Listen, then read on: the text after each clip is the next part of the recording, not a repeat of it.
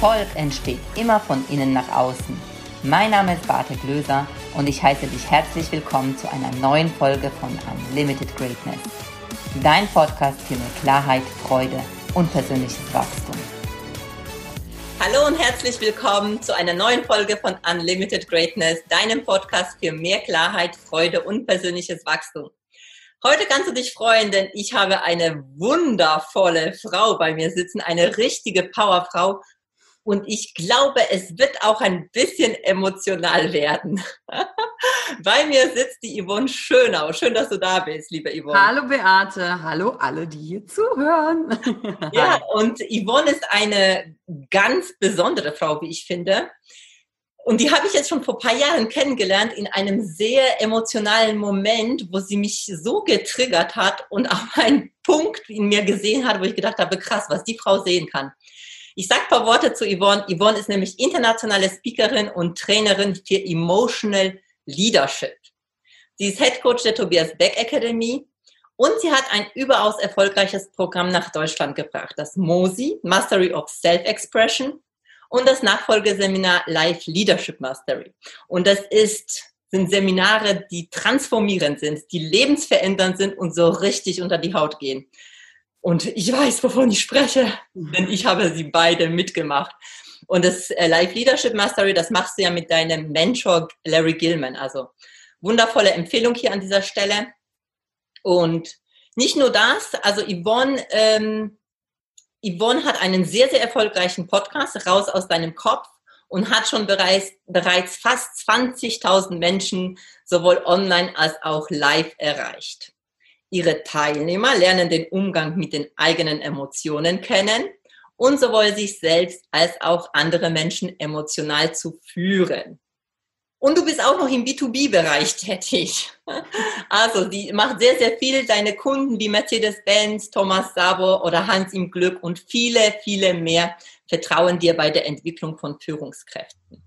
Und nicht nur das, du hast auch ein eigenes Modell entwickelt, das Kaktusmodell, vielleicht kommen wir darauf auch zu sprechen. Und rundherum bist du einfach eine großartige Frau, äh, Frauenpower, genau, Frauenpower, Unternehmerin. Herzlich willkommen, liebe Yvonne. Ich freue mich so sehr, dass du zugesagt hast. Oh, Beate, ich freue mich sehr, hier zu sein, vor allem, weil wir beide die Reise ja schon länger miteinander gehen. Und als du das gerade gesagt hast, mit was ich getriggert habe, da habe ich natürlich direkt das Bild wieder vor mir, wie du vor mir standest in dieser Situation. Ich weiß genau, worum es ging, ja. ja. Das Bild ist noch sehr präsent. Aber das erzählen wir hier nicht. Nein, kleiner, kleiner Cliffhanger hier, so was genau. ist dieser Augenblick? Also, ja, vor allem das Schöne ist, ähm, also was ich bei dir so erlebt habe, eben, dass du so den Menschen anschaust, und das habe ich auch in anderen Situationen erlebt in deinen Seminaren, und dann macht das irgendwie, ich weiß nicht, bei dir wahrscheinlich Klick und du siehst genau das, was der Mensch für ein Thema hat. Also sowas bei mir. Und du hast etwas getroffen damals bei mir, wo ich gedacht habe, alles aber nicht das. Bitte nicht das. Und ich habe es dann durchgezogen und das war auch einer meiner Momente, wo mich sehr, sehr weit gebracht haben. Hm. Also, ja. was hat das oder hat das überhaupt was mit dem Thema Emotional Leadership was zu tun? Oder was ist das? Ich würde gerne mit dieser Frage einsteigen, weil du bist ja Expertin für Emotional Leadership. Hm. Ja, ähm, Leadership und Emotional Leadership im Kern geht es darum, den Menschen zu sehen. Zu sehen und nicht zu interpretieren, was ich sehe, sondern wirklich zu sehen. Und damit du sehen kannst, was ist und den Menschen sehen kannst, musst du halt bei dir erstmal anfangen. Ne? Also der, der Leader fängt erstmal bei sich an und bekommt für sich Klarheit, sieht, wo seine Triggerpunkte sind, sieht, wo er Dinge unbewusst macht. Und er baut dann natürlich erstmal emotionale Intelligenz sich selbst gegenüber auf die sogenannte Empathie, also die Empathie sich selbst gegenüber.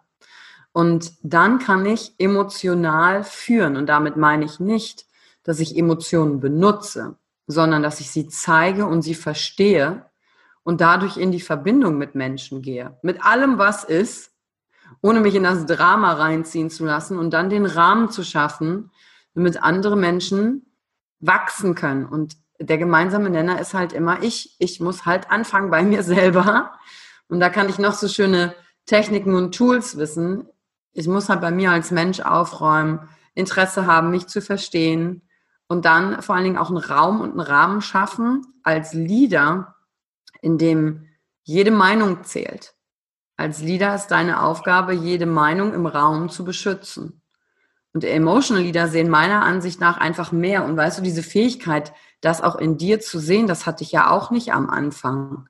Ich steckte ja selber in meinem Chaos des Lebens und Gefühle und wie komme ich hier äh, auf dieser Welt zurecht? Das, wie finde ich mein Ding? Das sind ja auch alles Fragen, die mich beschäftigt haben. Und weil ich für mich auf den Weg der persönlichen Weiterentwicklung gegangen bin, durch Seminare, durch Podcast gab es damals noch nicht, als ich damit angefangen habe, ähm, mich auch diesen Situationen gestellt habe, so wie du dich Situationen gestellt hast, die dich zum Wachsen gebracht haben, die immer für dich sind. Und da gab es so ein paar krasse Momente in der Selbsterkenntnis meiner selbst, wo ich danach das Gefühl hatte als Bild, boah, jetzt wird so ein Nebel vor mir weggenommen, als würde so eine Nebelwand aufgehen und plötzlich kann ich sehen, weil ich selber da durchgegangen bin und gedacht habe, ah, jetzt sehe ich, jetzt verstehe ich, was mit dir los ist, weil ich steckte da genauso drin und ich brauchte auch jemanden, der mich sieht, mein Mentor, mein Mentor Larry Gilman und wo ich gedacht habe, wie macht er das? Und durch den Prozess des selber Durchgehens kommt es dann. Und das ist ein wichtiger Teil für mich des Emotion Leadership. Und dann gehört für mich natürlich noch dazu, dass du wissenschaftlich verstehst, was passiert eigentlich mit Emotionen im Gehirn wie funktioniert da der Mensch? Wie ist Emotionsverarbeitung? Wofür stehen denn Emotionen? Das ist der ganze Emotionspart da drin. Wie erkenne ich die im Gesicht? Mimikresonanz gehört da zum Beispiel rein. Was kann ich ablesen im Gesicht? Weil wenn ich das kann, dann sehe ich, wo Bedürfnisse von Menschen verletzt sind, was sie brauchen und kann damit halt umgehen. Und deswegen steht hinter Emotion Leadership für mich authentisches Leadership von Mensch zu Mensch, also weg von Hierarchien, aber trotzdem Führung. Nur anders, auf menschlicher Augenhöhe. Und wie soll ich das machen, wenn ich äh, blind im Ego meiner eigenen Themen bin oder denke, ich muss Dinge im Außen machen, um mir etwas zu beweisen? Und ähm, interessante Studien in Deutschland zeigen, dass ungefähr zwei Drittel aller Führungskräfte narzisstische Persönlichkeiten noch sind in Deutschland. Und das ist eine sehr hohe Quote im Vergleich zur Gesamtbevölkerung an Narzissten. Und ähm, da sehe ich auch einen Teil meiner Aufgabe, da ein, eine Veränderung zu machen. Wenn du mal einen Chef hattest, wo du gesagt hast, du Lebezeit, wie, geht, wie redet der mit mir, mit uns? Sieht der denn nicht, hm. wie Menschen darunter halt auch leiden und oft nicht wissen, was sie tun können? Ne? Und äh, damit eben anzufangen, dass es erstmal bei sich selber anfängt. Nur wie immer, von außen kannst du nichts überstülpen, sondern du kannst einen Impuls geben mhm. und schauen, ob Menschen diese Einladung annehmen und sagen, hey ja, irgendwie macht das Sinn, dann ist alles leichter, dann macht alles mehr Spaß, wir sind mehr miteinander und dann kommt der Erfolg auch in Zahlen automatisch. Ja, sehr, sehr spannend. Da ist schon sehr, sehr viel Wissen und äh, sehr viel Erkenntnisse, was du jetzt gerade hier in diese Einführung reingebracht hast. Ich finde das selbst ein sehr, sehr faszinierendes Thema, weil dieses Thema Gefühle, Emotionen an sich jeder Mensch hat. Ja, ja, ja, das macht uns zu Menschen, ne? Ja, richtig. Es ist ja wirklich so, wir haben das alle und trotzdem gibt es Menschen, die sich dem stellen, also so wie du dann auch sagst, und, und gucken dann bei sich. Und es gibt nun mal die Menschen, die gucken immer bei den anderen und regen sich dann darüber auf, wie andere mit Dingen umgehen. Mhm. Wie gehe ich damit um oder wie kann ich da einen Beitrag dann auch dazu leisten? Weil, ja, so wie du sagst, dieses Emotional Leadership ist, bei sich selbst anzufangen. Nur wenn die Menschen dazu nicht bereit sind, oder wann, wann könnte man sie, oder kann ich irgendwas dazu beitragen, dass sie bereit sind? Aber du sagst ja auch, von außen geht es eigentlich nicht. Es ist vielleicht so ein kleines Dilemma, weil keiner will sich irgendwie schlecht fühlen. Ja, äh, Henne- oder Ei-Dilemma, ne? Wer fängt ja. an?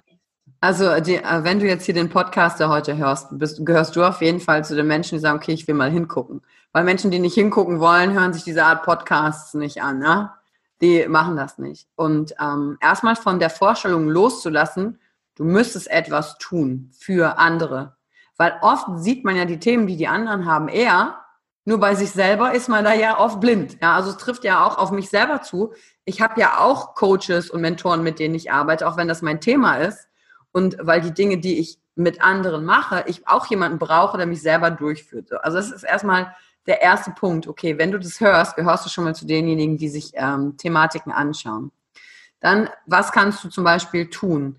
Für mich ist eins der Grundverständnisse erstmal zu verstehen, welche Funktion verschiedene Emotionen haben. Und das übrigens kulturübergreifend. Also es ist egal, in welchem Land du geboren bist. Es gibt ein, also ein paar Primäremotionen. Die, die Funktion und der Trigger ist immer der gleiche.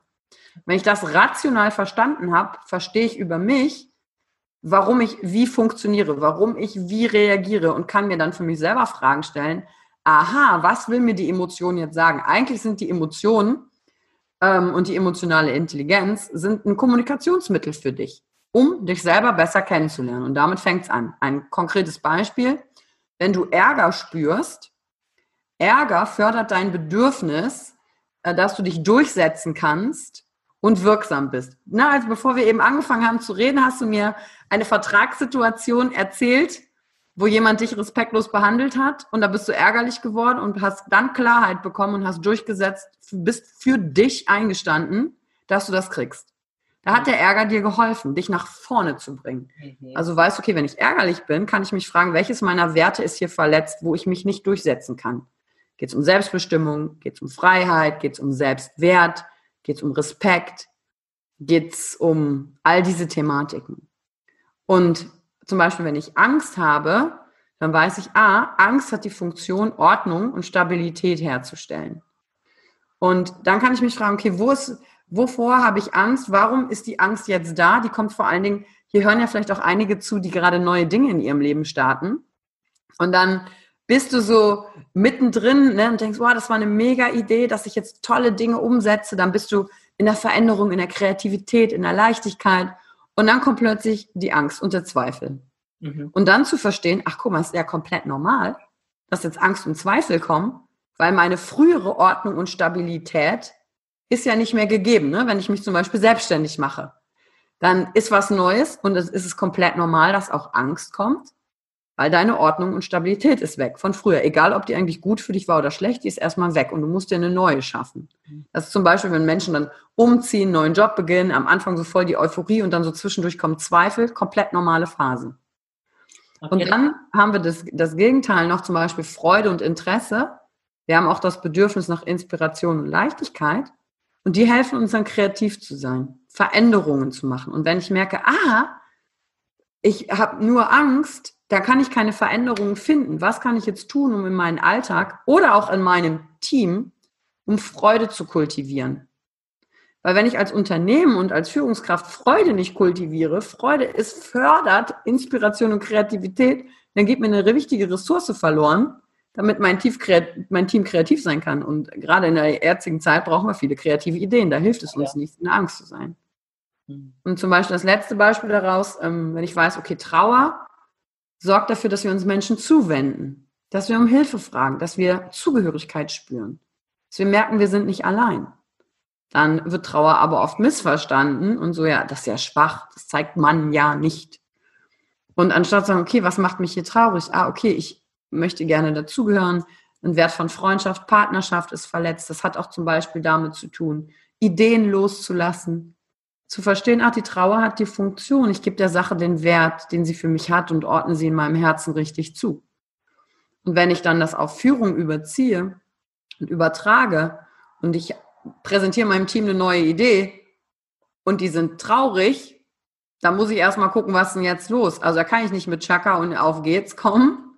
Dann muss ich erstmal den Wert der Vergangenheit bewahren und sagen, was ist, was, worum sind sie traurig? Zum Beispiel, wenn Firmen kollaborieren, ähm, Change Management da ist. Da, da heißt so, jetzt machen wir alles neu. Und dann gibt es halt unterschiedliche Reaktionen. Ne? Ähm, das bedeutet für die einen, alles, was wir in der Vergangenheit gemacht haben, war nicht gut. Dann können die ärgerlich sein, mhm. weil man den Wert der Vergangenheit als, als Leader da nicht gefördert hat. Und erstmal diese, diese Grobübersicht für sich zu verstehen, du hast schon gemerkt, ich habe das immer übertragen auf persönliche Situationen und Leadership-Situationen. Das kann man meiner Ansicht nach nicht trennen, weil es geht immer um den Menschen. Und ähm, dann, um den zweiten Teil der Frage noch zu beantworten, den du hast, was mache ich dann mit anderen? Ich kann nur mal einen Impuls geben, eine Einladung, Dinge erklären und dann gucken, äh, ist da eine offene Tür, die mehr wissen will oder nicht. Und wenn nicht, spar dir die Mühe. Konzentriere dich auf dich, lass das los und geh deinen Weg als Beispiel voran. Weil überzeugen kannst du keinen Menschen, wollen nicht überzeugt werden. Die wollen selber ihre Erfahrungen machen und dann für sich einzusortieren, mag ich oder mag ich nicht. Also wie Kinder, ne? die wollen sich auch nichts sagen lassen von den Eltern. Das hört nicht auf, wenn wir erwachsen sind. Da wollen wir uns von anderen Erwachsenen auch nichts sagen lassen, sondern selber zu unserer Erkenntnis kommen. Ja. ja. und letztendlich, wenn mich das dann wiederum triggert, dass der andere das nicht annimmt, dann ist, kommt ja wieder das zu tragen, also wieder auf mich selbst zu schauen, was ist das, was das in mir auslöst, weil dann hat das ja auch nichts mit der anderen Person zu tun, sondern mit mir selbst. Warum hast du das Bedürfnis, ne? wenn du dann ärgerlich ja. bist? Manchmal hat man ja das, man möchte sein Gegenüber einfach nur schütteln ja, genau. und sagen, siehst du das denn nicht? Und dann kommt dann der Ärger hoch und dann weißt du, okay, mein, mein Bedürfnis nach durch, mein Bedürfnis nach Einfluss ist hier verletzt, weil mhm. egal was ich mache, ich kann es nicht machen und dann kommt der Ärger, aber der bringt halt nichts, weil mehr Ärger führt zu nichts.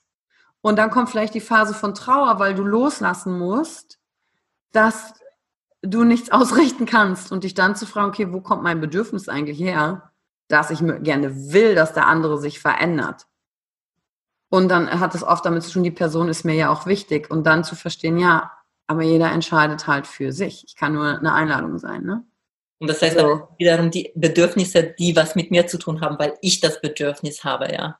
Ja. Und das dann auch ernst zu nehmen und anzunehmen, dass es da ist.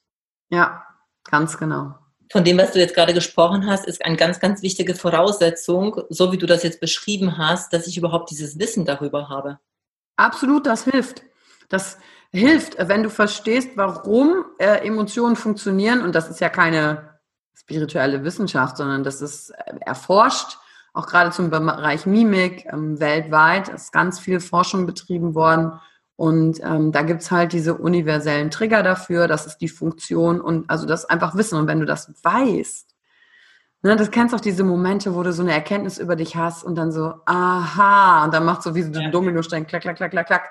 Und Wissen ist ein Bestandteil davon. Und dann kommt natürlich noch der Fühlen-Bestandteil hinzu. Mhm. Okay, wie fühlt sich denn Trauer oder Ärger für dich konkret an? Das kann ein bisschen anders sein als für mich vom inneren Empfinden. Aber und mag ich das dann nicht fühlen? Kann ich das überhaupt noch fühlen? Manche Menschen haben ja auch einen Zugang zu gewissen Emotionen gekappt. Ich habe oft Menschen, die kommen und sagen, ähm, ich, ja, ich bin gar nicht ärgerlich, ne? ich bin nur in der Harmonie und da fehlt dir eine wichtige Ressource. Und dann liegt das daran oft, okay, was habe ich in der Kindheit gelernt? Ne? Über habe ich wütende Menschen gesehen, deswegen habe ich gesagt, nee, raus aus meinem Leben, kann ich nicht ab. Oder ähm, hast du als Frau gelernt, wenn du ärgerlich bist, bist du hässlich, dann hast du deine Tage, dann bist du zickig. Also gibt es ja diese ganzen Vorurteile. Anstatt zu sagen, ach krass, was macht eigentlich Ärger? Oder ich rede jetzt ein bisschen im Klischee natürlich, ne? Wenn Männer nicht einen guten Zugang zu Trauer haben, es gibt viele Männer, die haben das, ich sage das jetzt mal nur so verallgemeinert, ne? Dann kam vielleicht in der Kindheit so Sprüche wie Indianer kennt keinen Schmerz, ne, sowas heul nicht, du Heulsuse, ne, so, ähm, um zu verstehen, äh, dann äh, zielt es sich für einen Mann eher natürlich in den Ärger zu gehen, als für eine Frau. Und eine Frau hat dann eher vielleicht gelernt, okay, ich nutze einfach Trauer. Mit Ärger komme ich hier nicht weiter, werde ich als Zicke beschimpft. Ich nutze einfach Trauer.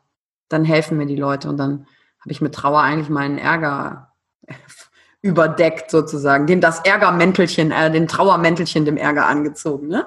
Da bin ich das arme kleine Ding und äh, bekomme dann schon Hilfe von den anderen und genau.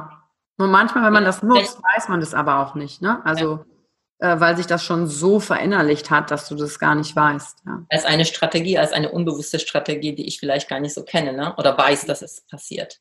Ja. Heißt das, Männer und Frauen gehen grundsätzlich unterschiedlich mit Emotionen um? Hm. Irgendwas wissenschaftlich nachgewiesenes? Wie ist das? Äh, das mit der Wissenschaft kann ich jetzt gerade gar nicht beantworten. Das müsste ich mal nachschauen.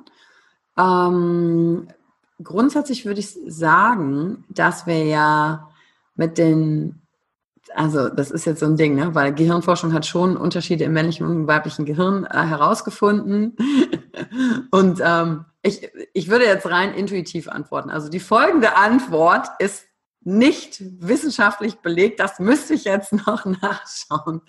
Also meine Erfahrung im Umgang mit Menschen ist, dass Männer und Frauen auch Emotionen gleich verarbeiten, logischerweise. Ich glaube, dass ähm, und nehme wahr, und die Erfahrung hat gezeigt, dass aufgrund der Konditionierung, was wir gesellschaftlich über Thematiken lernen, dann die individuelle Umgangsstrategie eine andere ist, also unterschiedlich. Und da hängen ganz viele Faktoren äh, daran, in welchem familiären Umfeld bist du aufgewachsen, wie wurde mit Emotionen umgegangen. Ähm, wurden die Fenster geschlossen, wenn es laut war, damit die Nachbarn nichts mitkriegen? Gab es überhaupt eine Streitkultur zum Beispiel?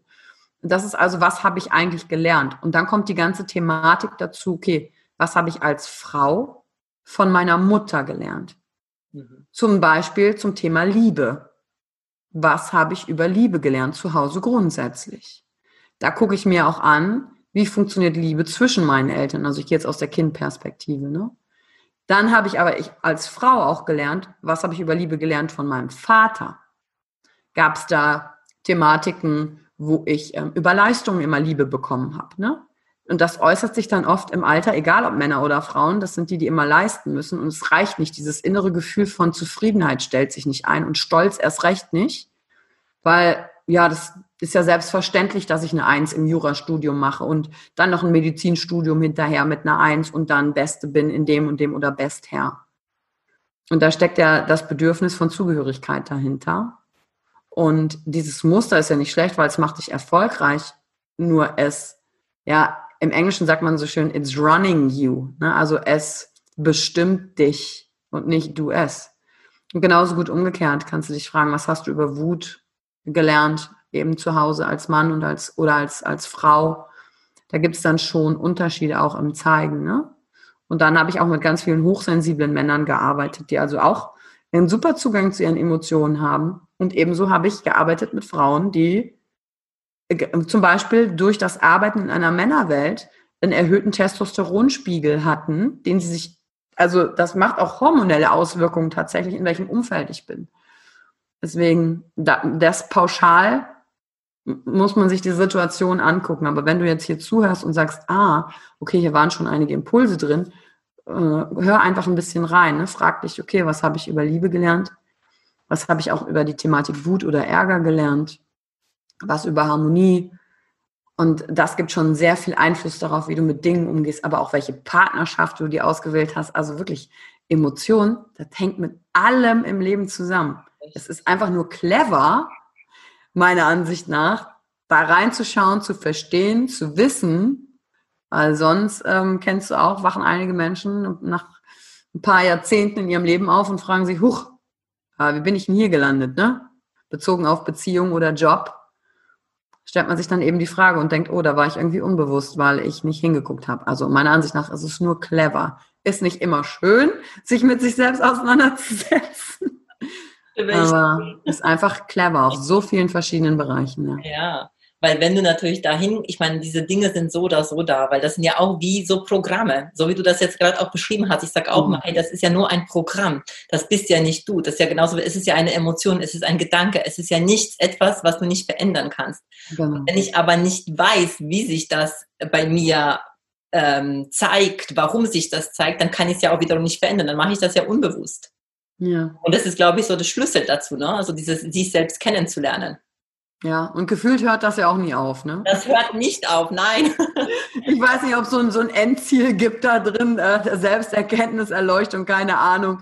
Aber dann denke ich immer daran, okay, der Weg ist das Ziel. Plötzlich macht dieser Satz vollkommen Sinn. Mhm. Was lerne ich im Tun, im Entdecken über mich und was ist, wenn das das eigentliche Ziel ist? Was ist, wenn der Weg das Ergebnis ist und nicht das Ergebnis das Ergebnis, sondern das Ergebnis einfach nur ein kleiner, kleine Zwischenstation, wo ich mal kurz eine Pause einlege ja. und mir einen Snack reinschiebe.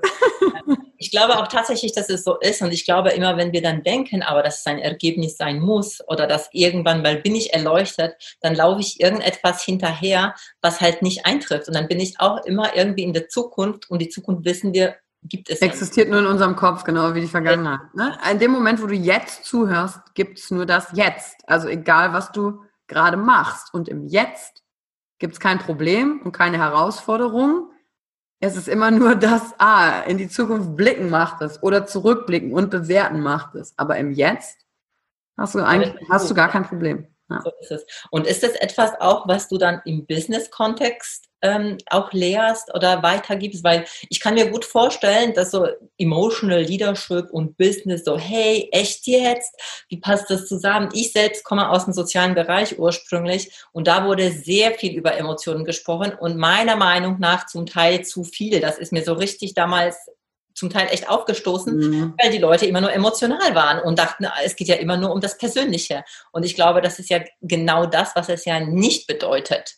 Genau, es ist ja die Balance. Ne? Genau, und wie, wie, wie gehst du damit um? Oder wenn dich jetzt irgendwie so ein Vorstand fragt, ja, was machen Sie, Frau Schönau? Ja, Emotional Leadership, komme ich zu Ihnen und sage, wie, nee, brauche ich nicht. Hast du solche ja. Äh, Begegnungen? Natürlich, äh, vor allen Dingen äh, tatsächlich ähm, Männer in, noch, noch vermehrt Männer in und Führungspositionen, die dann sagen, was, Emotionen, ist das das, wo wir uns alle im Arm liegen und heulen und keine Umsatzzahlen mehr machen? Also ungefähr so, ne? Ja, ja. Und dann, äh, dann erkläre ich, okay, 50 ähm, Prozent, also circa 50 Prozent, die Hälfte jeder, jedes Gesichtsausdruck wird fehlinterpretiert, missverstanden. Wenn dein Verkäufer beim Kunden den Moment der Trauer nicht sieht im Verkaufsprozess, ist ihm eine wichtige Informationsquelle verloren gegangen, um zu sehen, ah, Trauer am Ende des Verkaufsprozesses zum Beispiel, wenn ich über den Preis spreche, bedeutet, dass der Kunde das Produkt im Kopf schon gekauft hatte.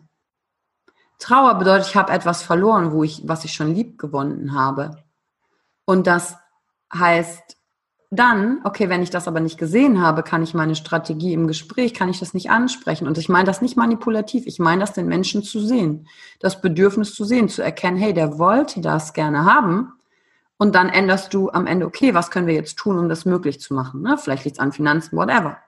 Als Führungskraft, wenn du eine neue Idee vorstellst und du siehst nicht, weil das ist ein ganz kurzer Moment, den Ärger in deiner Belegschaft, dann weißt du, da wirst du auf Widerstände treffen. Und wenn du das nicht siehst, wenn du eine Präsentation hältst, dann checkst du nicht, dass da Leute gegen dich arbeiten werden. Ne? Dann nicken die schön. Und das Schöne ist, Mimik kann man ähm, in der Mikroexpression ja nicht unterdrücken. Also es ist einfach verbunden mit, mit unserem emotionalen Gehirn, sage ich jetzt mal, dem limbischen System.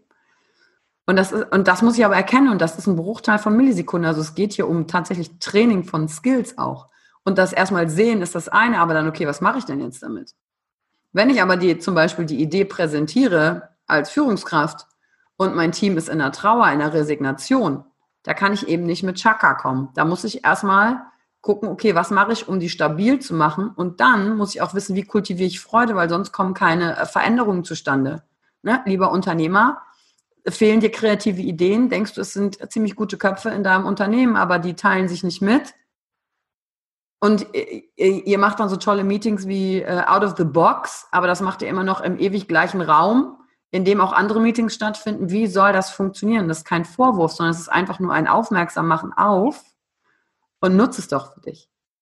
Und dann bekommen die natürlich Interesse und sagen, na ja, das macht jetzt schon Sinn. Ne? Also es geht jetzt nicht darum, dass alle nur weinen die ganze Zeit, sondern es geht um Verbindung. Verbindung macht was, was Verbindung macht, dass Leute in harten Zeiten bei dir bleiben als Unternehmen, äh, mehr arbeiten, um ein Ziel zu erreichen, anstatt, und das kennen wir, das kenne ich nur zu gut und ich denke viele, die zuhören auch, anstatt die Energie im, im gegenseitigen Ellbogenkrieg zu verschwenden, der ausgelöst wird, weil sich Leute nicht gewertschätzt gefühlt haben, wenn du das Teamgefüge am Anfang an stabil machst, dann hält das Team auch in harten Zeiten zusammen und wird nicht zum Einzelkämpfer. Und da gibt es halt Sachen, die man machen kann mit dem Team. Das ist ja keine Raketenwissenschaft. Und es macht einfach nur Sinn. Na, wenn du so ein Unternehmen bist, das über hohe Fluktuation klagt oder wow, in der Abteilung bekriegen sich die Leute, das ist richtig anstrengend und das wirkt sich auf die Krankheitsquote aus. Also die Zusammenhänge sind einfach krass. Ne? Von daher, so. Das heißt, du zeigst die Zusammenhänge. Jetzt noch denkt, das macht alles keinen Sinn. Bitte dann do it your way. Ist gut, das ist ja nur ein Angebot, sagen, lass uns hingucken, lass uns das nutzen. Ne?